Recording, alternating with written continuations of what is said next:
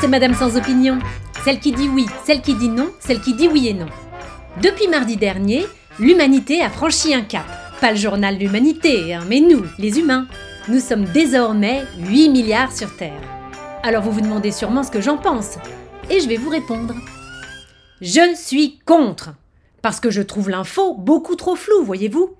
Depuis mardi, nous sommes 8 milliards. Mais moi j'aimerais bien qu'on me dise depuis mardi quand. Pour savoir exactement quand, il aurait fallu que je commence à paniquer. Moi je n'ai eu l'info qu'à 7 heures du matin. Mais en réalité, j'avais déjà perdu plusieurs heures de stress.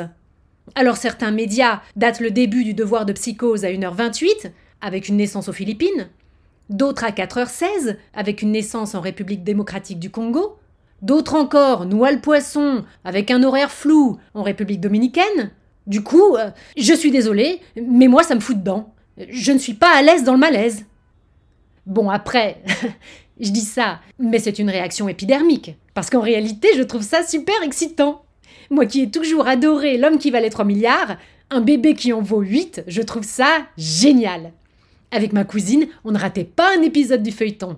Elle pour les muscles bioniques de Lee Majors, moi pour les bruitages.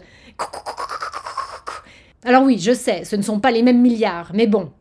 Pour en revenir au tiercé gagnant de la fin du monde, ce que je trouve nul, c'est de pointer ces trois enfants du doigt comme ça dès leur naissance.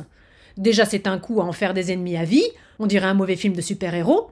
Et puis vous imaginez la vie du pauvre gosse qui a réellement pété le plafond Rien qu'à l'école Bon allez, j'en prends un au hasard Au coin Déjà qu'à cause de toi, on est 8 milliards sur Terre Ce que j'adore, en revanche, ce sont tous ces gens qui s'agitent en brandissant les dangers de la surpopulation.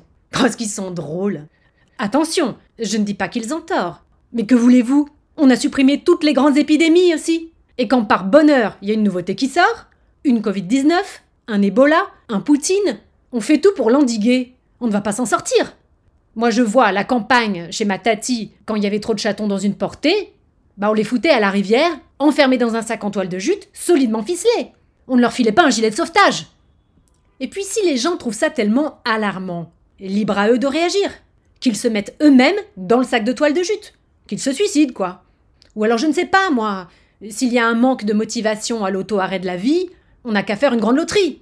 On prend tous les réfractaires à la surpopulation, on les mélange, on tire au sort et on bute tous les tickets gagnants. je vais vous en trouver, moi, des solutions. Mais je vais vous dire, le problème en réalité, ce n'est pas la quantité, c'est la répartition. Exactement comme le Nutella dans les crêpes.